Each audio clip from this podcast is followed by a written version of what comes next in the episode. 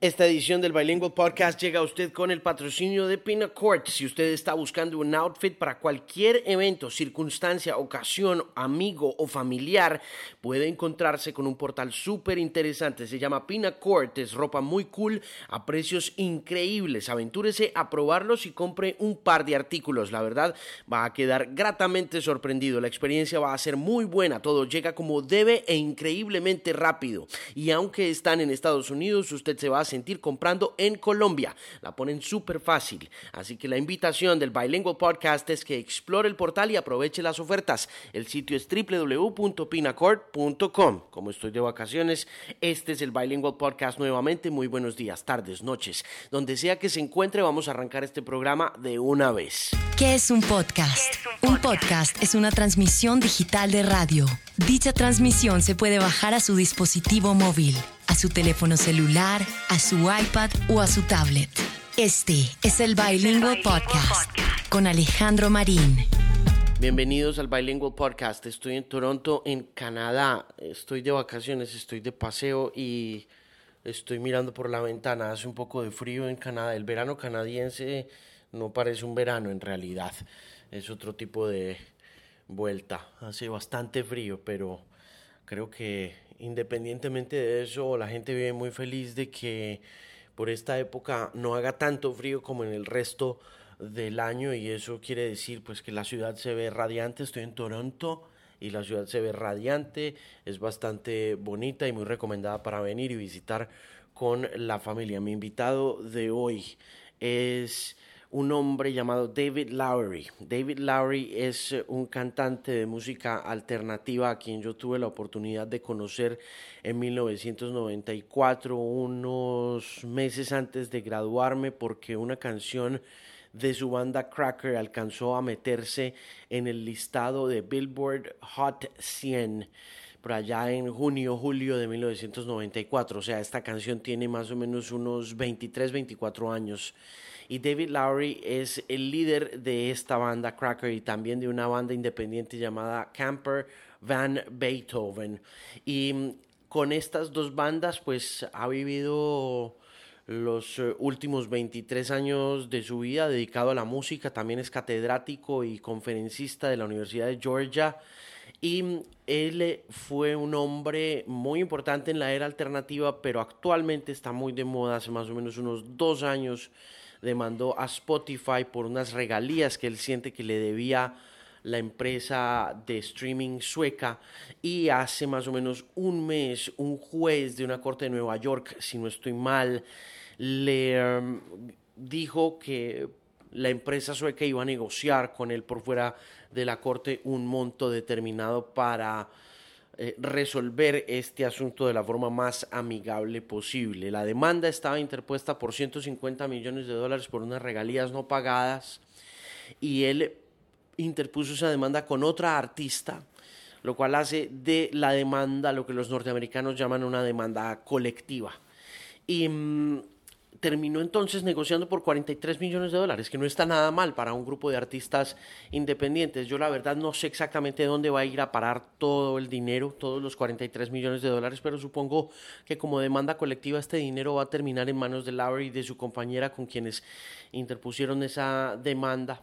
Y esta entrevista se llevó a cabo hace más o menos, no sé, unos seis meses, siete meses, por ahí por esa época, cuando estaba más o menos caliente o candente el tema de la demanda de David Lowery contra Spotify, pero ahora que se negoció y que digamos de alguna manera esto representa un triunfo para los independientes del mundo entero que están subiendo sus canciones a Spotify, me parece apropiado presentar estas... Eh, eh, conversaciones o esta charla que yo creo que vale mucho la pena si usted es un artista independiente y quiere saber un poco más de cómo está funcionando el mundo del streaming. Está en inglés, tiene algunas fallas porque se hizo por Skype, pero en términos generales yo creo que funciona bastante bien. Entonces, mi conversación con David Lowry, que es una charla que va a salir también publicada en el periódico El Tiempo del próximo domingo y que ya está también transcrita en gran parte en mi blog themusicpen.com.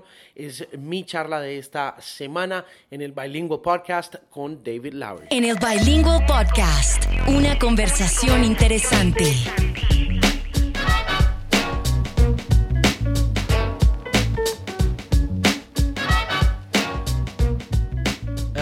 Talking to Alejandro, who's uh, uh, Julio's colleague and is going to be doing the interview. How are you, David? Good. How are you? Alejandro, nice to meet you. Nice to meet you too. I first want to get this out of the way and say that I was a crazy, crazy fan for your song Low back in the 90s. Oh, well, great. Okay. Yeah. Uh, it's nice to know that it was played in, I guess you heard it in Colombia?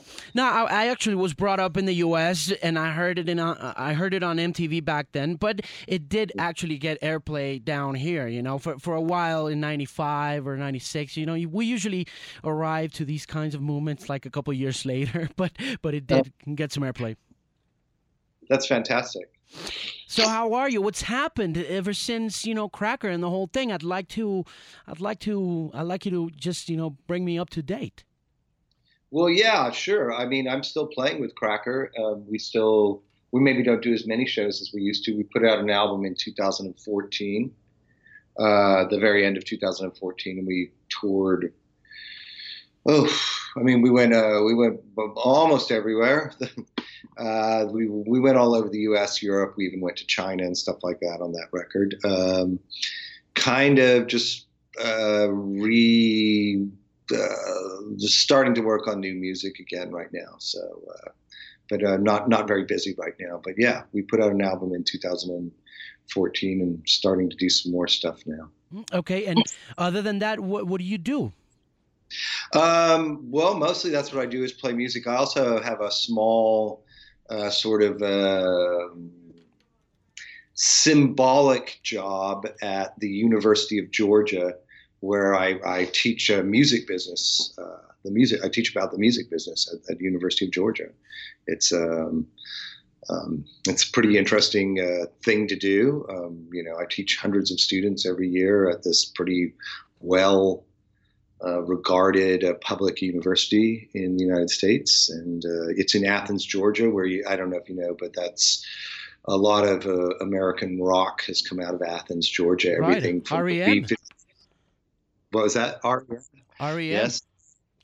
REM, B52s, yeah. um, you know, some other quirkier things like of Montreal. Um, there's currently a band called Mothers right now that seems to be up and coming. So there's always a band coming from Athens, Georgia. It's a very interesting music scene there. Yeah, I mean, and from your standpoint as an educator, what do you see? How are the kids doing? Do you, do you see a future generation of, of musicians and, and, and people interested in music eh, doing better than the one before, than than the one that we belong to? Um, I think it's a challenge. Well, the good thing is creati- creatively, it's a really good time because there's never been. It's so easy for these students to network with each other and and to obscure find obscure music and and you know there's really a global music scene now uh, I mean, you know, you'll have a band in Quito, Ecuador, collaborating with somebody in, you know, Athens, Georgia, who is collaborating with somebody in uh, Lagos, Nigeria, stuff like that. There really is a band doing that right now. Um, and you know so creatively it's really really interesting time. And uh, there's so much music out there and stuff like that. Um, but i assume you know part of what you wanted to talk to me about is uh, financially it's it's challenging. Yeah it is. so, it's there's a bit of pessimism that i have about that but it's not all pessimism but there's a yeah i think it's challenging for them. I see a lot of artists that are young and getting out on the road and touring, and they're making some money. Um, but in in you know, it's hard to compare these things. But in my opinion, uh, I, I, would have thought that they would have made more money, uh, say in the 80s and 90s, from sales versus streaming and they wouldn't have made a lot of money, but I think their lives would have been more comfortable. I got you, but but then again, I I don't think there's any turning back. Is is there? No, not really, and that's why we have to look at all of this more as a labor issue, right? Almost like a you know a a pay. You know, it is like the when when the in the United States in the in the 19th century when the railroad workers struck against the railroad, they weren't against the railroad; they just wanted better pay. And I think that's how you have to frame the debate: is you have to frame the debate in, uh, you know, especially songwriters. Uh, musicians just kind of need a better uh, rate of pay from stuff. And it's it's not all bad. I mean, I, I think what a lot of people don't understand is that uh, you know usually when artists are complaining about streaming or webcasting and the rate of pay that they're talking about, they're usually talking about the portion that's set aside for the songwriter. Okay, and and sometimes they're also talking about the discrepancy between the rate of pay that you get from things like YouTube, YouTube, ad-supported streaming, versus subscription streaming. Uh, it's very different. You get a lot more from subscription streaming. Like if you pay a subscription for, say, Spotify or Apple Music or Tidal, uh-huh. versus what you get from the ad-supported tier. It's almost ten times as much. And I think um, the big you know, at least from like almost like a labor perspective, what we have to do is we have to educate the consumers and let them know if you're paying for a subscription service, uh, the artists are being compensated. But then, better. and and the major labels are also being very emphatic about this subscription thing, especially Universal. Well, as far as mm-hmm. I as far as I've read, I know that CEO Lucian Grainge has pushed the the streaming services for you know just pushing the envelope on the subscription uh, uh, service as opposed to the freemium uh, uh stance, right? Right, and that's kind of surprising in some ways to see. Um, I mean, actually, that's good that Lucian Grainge is doing that because you know people like me that write about artists' rights, we're not always in agreement with the major labels. Um, we seem to have some overlapping interests right now, but um, you know that's that's but that is you know the more money that flows towards the art, I think is going to be and right now, it looks like you know Lucian Grainge and Universal Music Group are saying the same thing that a lot of artists are saying. I mean, but, but you know, it's very complicated, though. I mean, in, in, even in my um, within my catalog, I don't know if you're aware of my other band, Camper Van Beethoven, which yeah. I had in a you know, it's it's kind of more of a culty band, but it's still it's almost as popular as Cracker is today. Um, we often tour together and such.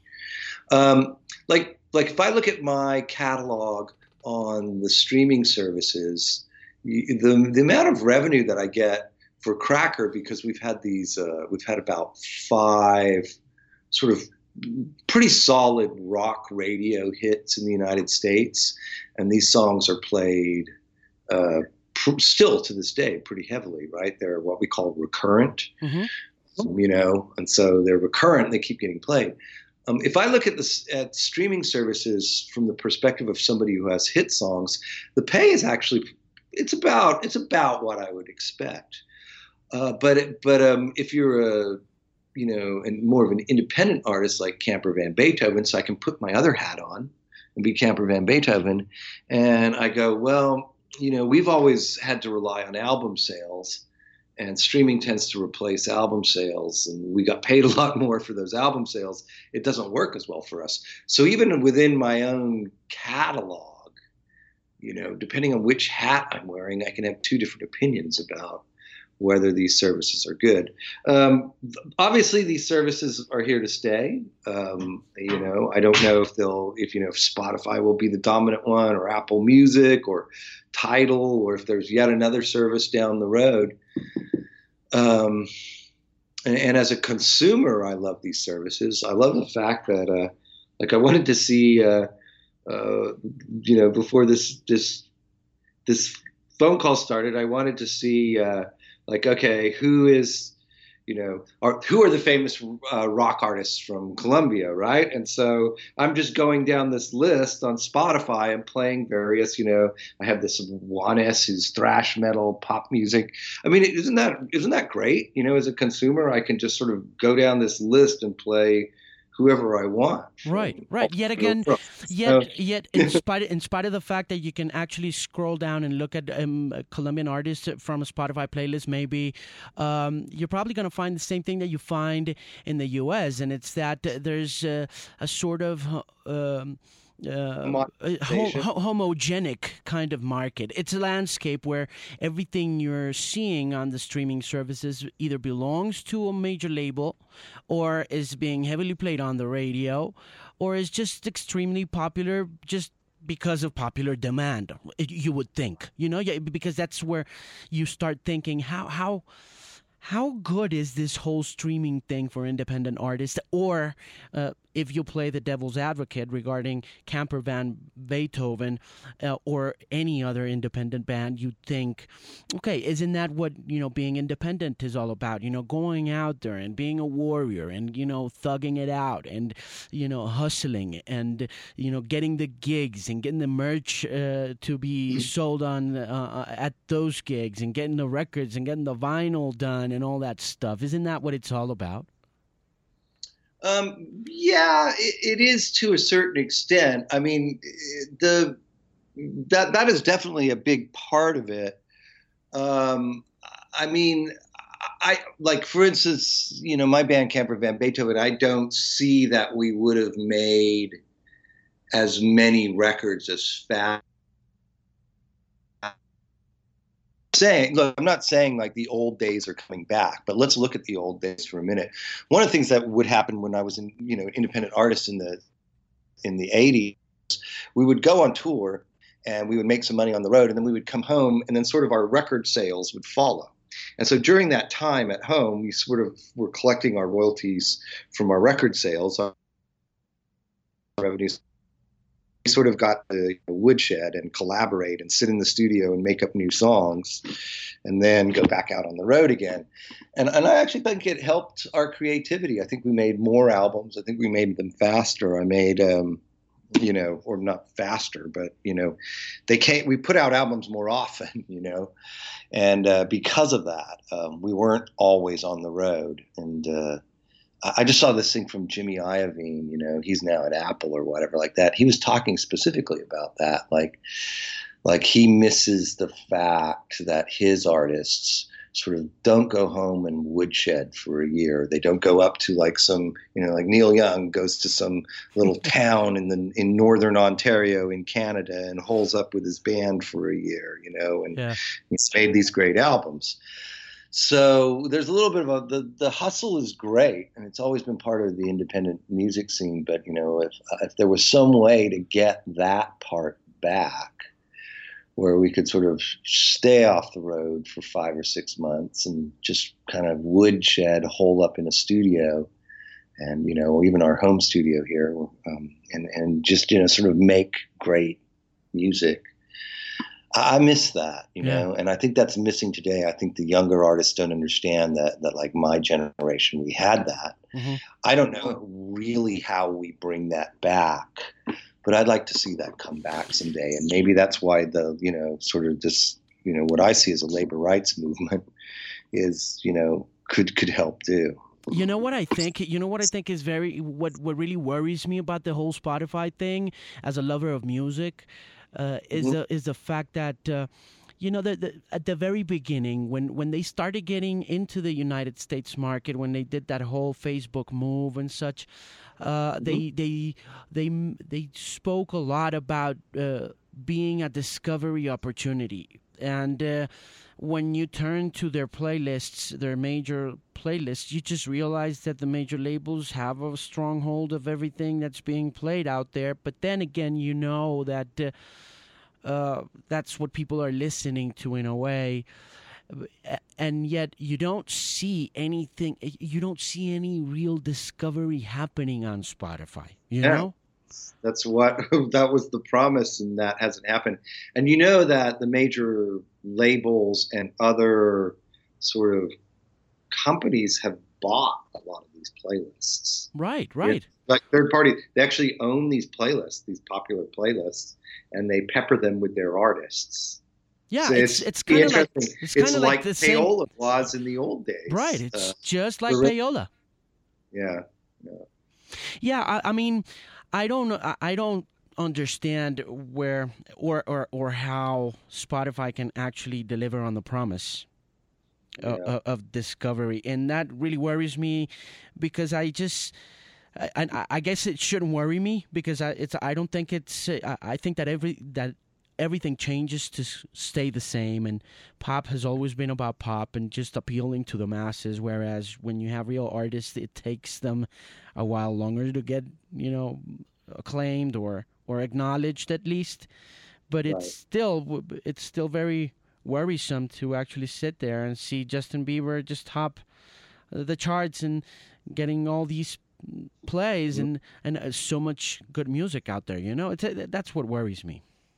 Yeah, uh, I just did because I knew I was going to be doing this. I just did this with my class yesterday. We looked, it's what you're talking about. We looked at the top charts, you know, the top played songs globally.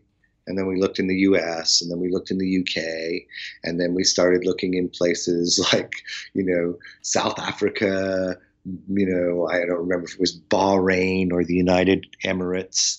Um, and then we looked at Bolivia.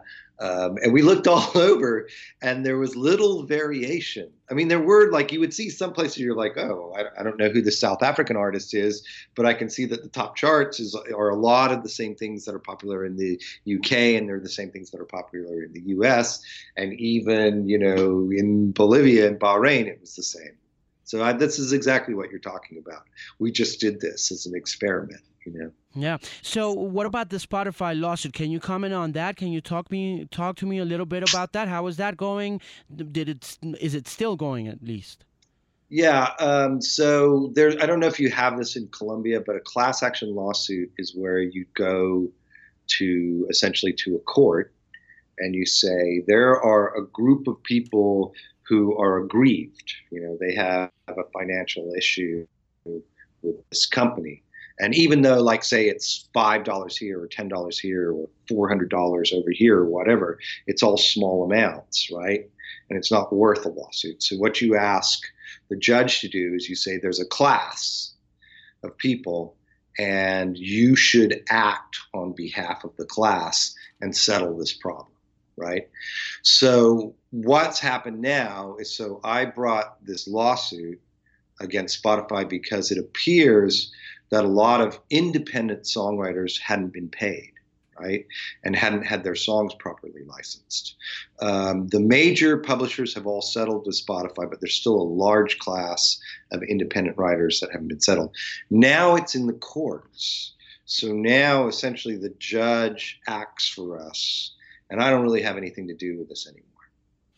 So, but I still can't really talk about every aspect of it, but I can talk about this. And, and what it is is there's, um, you know, uh, it's it'll take a while, but but but really, ultimately, this is actually good for the streaming services because they have no procedures in place. Really, it turned out they have no procedures in place to license large numbers of songs from independent artists and even though a lot of independent artists, you're not really missing that much money. Uh, you know, it might be a few thousand dollars in my case. I don't know what, what exactly it is. maybe more than that. Uh, it is important to settle this. And, you know, a lot of times these things are not as adversarial as people think because at the end of the day, there's a solution for Spotify and for the other services, hopefully a fair solution, and then you know these this problem is wiped out, and you have a solution that goes forward. We don't have a Congress that works very well in the United States. Our copyright office doesn't have a leader right now, and also they don't have really any power. They're just an advisory role. Um, so this is the only thing that our, uh, that independent songwriters had left in the United States. It's not like something I really wanted to do because it took a lot of time, but it is in the courts now, and now I don't really have anything to do with it. There's a judge that now has to act on behalf of songwriters and come up with a fair solution. Does does uh, radio or did radio pay more? than the spot than the streaming services pay in terms of royalties and you know mechanical royalties and all that. Uh, well, it depends if you're talking about. Um, you know, it's hard to pull out uh, individual list. You know, when when a song is played on a radio station, there might be fifteen hundred people listening. There might be nearly a million people listening. It depends on the format. It's hard to pull that out. Right. Uh, I did a, and it, you know, it's different from artist to artist. I did a rough test on my song "Low." I looked that up and looked at the audience size for each play. And so if you looked at Pandora, they were paying, say, in the United States, Pandora, which is a webcasting service, they were paying about 70% of what terrestrial radio plays. But, you know, in Colombia, and most other countries around the world, the performer is paid as well as the songwriter. In the United States, we don't pay the performer. Okay. So terrestrial radio is not a good comparison because they have a, they also don't really pay as well either. Um, if you put it in order of who, if you're just talking about um, who pays the best for the songwriter. Terrestrial radio, you know, over the air broadcasts like your radio station there actually pays pretty well to songwriters. Okay. If you put the performer in, no. Um, so that's a mixed bag. Uh-huh. Um, but but but yeah, generally, uh, terrestrial over the air broadcast has paid more uh, worldwide has paid more to songwriters and performers. Uh, but the digital stuff isn't that far off. I mean, the fact that Pandora's at 70% of what songwriters are paid, I mean, that's that's not too far off. Mm. Um, Spotify is more challenging because I think, you know, it's good that they pay the performers in the United States, terrestrial radio doesn't pay the performers, so that's that's really good. But uh, um, you know, for the again for the songwriter, it's probably you know. I don't know half of what it should be uh-huh. compared to terrestrial radio. Do you see? Not, do, you, do you see? Do you see stream? Do you see streaming services uh, um, taking over radio? Yeah, I do. I mean, I, I uh, well, I don't know. Uh, well, streaming services, you know, you sort of have to be actively engaged and play this playlist and play that playlist. Whereas, you know, sometimes I use, I don't know if you know this app, TuneIn. Yeah. I'll just tune into a radio station that I like. You know what I mean? Because I don't want to have to select the songs because I already went through and selected songs and now I want to have the music curated to me. So, and that's about half the time. You know, half of my listening – I want the music curated to me. So maybe it transforms itself, but I think there is a role for curated music. And I don't think the algorithms that you get from, uh, um, I notice like if I play something on Pandora, after a while it loses, it, it doesn't know what it should be playing for me. And plus, there are, there's music out there that I don't know I should like. there's right. new music that you know, and that's why you need a, a curator. You need somebody to curate music, playing that's music true. for you. You know what's funny about Discovery? Once again, before we get into Pandora for a little bit, is is that um, Discovery isn't really always about new stuff in the sense that the uh, the artist is up and coming. Like you could, like I, I was showing the other day. Uh, I my my sister we were playing. Uh, I was I was on the on the air, and I was doing this show about things that are new and things that inspired those new artists. So I was playing uh, Tame Impala's Elephant, and my sister's a big fan of Tame Impala's. And then right after that, I played her uh, Black Sabbath's Children of the Grave, and, and, and she had just I'm, I'm and she went into discovery mode. I mean, she was like, "Oh my goodness, what is this? Why haven't I ever bumped into this? You know, I've been fooled by Tame Impala. You know, it, it, it's funny how discovery works, right? Right, right. Well, yeah, yeah. I got to give you an example of my 14 year old son. Is uh, there's a there's a modern day sort of garage band from Atlanta called uh, the Black Lips, right? Yeah. And and I said, you should look up some of the bands that they say they listen to, right? So he finds like this completely obscure band from 1967 from San Francisco, not even one of the popular psychedelic bands, right? And just Yeah, it's a band called Chocolate Watch Band, and he just dives, goes all the way through their catalog for the next two weeks. You know, it's just interesting, and it's they're remarkably similar. I mean, uh, in some ways, in some ways they're not, but. Uh, I, you know, th- that was like fascinating watching that. You know what I mean? That's those albums were made almost 40 years apart. It's amazing. Yeah. That's incredible. I mean, yeah. Well, listen, and Pandora, where do you see it headed? You know, you, I was reading some of the statements. I agree with you on the on the fact that you know this is a loss-leading service, paying 122, 123, 125 million to top executives in compensation, but losing 250 million dollars, and uh, artists keep losing money. Where, where, do you see this whole loss-leading streaming service uh, dynamics going, and particularly for Pandora? Well, um, I don't know. You know, they've made some efforts in the last. Well, no, I have some. I do know. Uh, I can take some good guesses.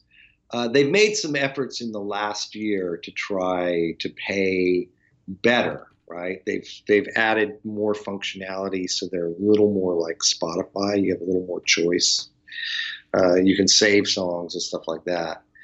Um, I'm told I haven't seen any royalties yet that they actually pay more for that functionality. But it's mostly the major labels that have licensed that. So I don't know if the independents will get any of that. So it's a mixed bag. There's some good and bad things. So there's some interesting things where it looks like some artists are going to be paid more now. In exchange, Pandora lets you do a few extra things. It's not completely passive. But I don't I don't know how they're going to stay in business. So I assume they'll be bought by a bigger company, you know. And is it a company that's more leans more artist friendly like Apple or is it a company that leans less artist friendly like a Google, you know, Google YouTube? I don't know. You know, so it's it's it probably won't survive on its own. It'll probably be owned by somebody else. Um, and and I imagine, uh, depending on who buys it, um, whether they're more artist friendly or less artist friendly, uh, it could go into either direction for us. Hmm. Do you like Do you like what Apple Music is doing? Well, I like the fact that I'm not crazy about the interface yet. Um, it's a little confusing to me. Like I don't know which songs, which songs do I own, and why can I not play this when I'm in my car, but I can play it in my house. I, I don't quite understand that. I think the interface is screwed up. But um, royalty wise, yeah, because it's all subscription, the royalties are really nice. They're about uh, overall, they're like two or three, two and a half times what Spotify's paying uh, wow. uh, right now. Yeah. But you remember, Apple sells phones. You know, they can lose money on their music. That's right. Yeah, just like it, just like everyone else uh, in this uh, particular business model, everybody is losing money. Spotify's losing money. Tidal's losing money. Deezer's losing money. Uh, it's it, it's yeah. kind of it worries you, you know. Well, what what worries me this is the worries me in the long term. So in the in the short term, I can be pretty happy about Apple paying me more. But what happens if only ha- Apple and Amazon are left? Right? You know, the you know, if they're the only two left, do then they later say, oh, "We don't want to pay you as much"? You know, what happens if the only there are only two dominant players left? So as much as you know, I have an issue with the pay that Spotify plays, pay, you know, the pay that Spotify pays me. Uh, I, in the long term, I, I, hope that there are competitors to Apple. I hope there are Tidals and Deezers and Spotify's, you know, out there competing so that artists get paid better. Right. You know. They say com- they say competition lifts all boats. So uh, I, we we hope it stays that way. Yet it kind of seems like there's only going to be a couple left at the end of the road. You know. Right. Exactly. So let's see how it shakes out. Yeah. let's see how it how, how it turns out. listen, it's been great talking to you. It's an honor to have you on Skype, and uh, we wish you the best. And we we will continue reading your opinion pieces and everything you have to say about this whole interesting, fascinating uh, uh, streaming thing and artist uh, thing. And uh, let me extend an invitation for you to come down next year and uh, talk to us and educate us a little bit into this whole streaming thing because I mean, like I said, we're always a couple years, three years behind everything, and um, it'd be great to have you in a conference at the Bogota Music Market or the, the Colombia 4.0 uh, conferences. Oh, you know, so let's keep in touch. You know, it'd be nice to have you as a guest. Okay, well, I I, I would love to come actually. So. Um, Um, I, I, am totally open to an invitation. Yeah, th- that'd be awesome. Let me talk to some people at the at the Department of Communications here at the government and see if we oh. can work something out for next year. You know. Great. Thank you. Hey, David. Thank you very much. Have a great weekend. All right. Take care. Bye bye. Eso fue todo por hoy. Gracias por escuchar y recuerde descargar la aplicación en el App Store y también en el Google Play Store. Allí podrá encontrar la aplicación Pimp by Alejandro Marín y podrá llevarme a todas partes y por supuesto escribirme a alejandromarin.com y contarme cómo oye el podcast y qué le parece este nuevo modo de hacer radio en digital, en online. También en arroba de Music Pimp en Twitter, en el fanpage también como de Music Pimp, denle like y la próxima conversación va a ser también uno de esos archivos importantes con una de las figuras más importantes de lo que entendemos como el EDM, el Electronic Dance Music con Laid Back Look. Entonces espero que esté por ahí para escuchar esta conversación. Recuerde, este programa llega a usted con el patrocinio de pinacord.com. Si usted alguna vez se ha preguntado por qué comprar productos de marca es tan costoso o por qué tener acceso a moda internacional es tan complejo, pinacord.com es un portal en línea que ofrece productos excepcionales, los que tanto deseaba con descuentos de hasta 80% de descuento. Compre desde su casa en su dispositivo favorito y Pinacord te entregará su orden en cualquier parte de Colombia. Garantizan una experiencia agradable, segura, rápida y económica. Le va a encantar, visítelo www.pinacord.com. Buenos días, buenas tardes o buenas noches desde donde sea que me esté escuchando. Recuerde, la aplicación es completamente gratis. Pimp by Alejandro Marín con podcast, conversaciones e historias. Y por supuesto, para cualquier información musical visite www.themusicpimp.com una voz confiable en la música.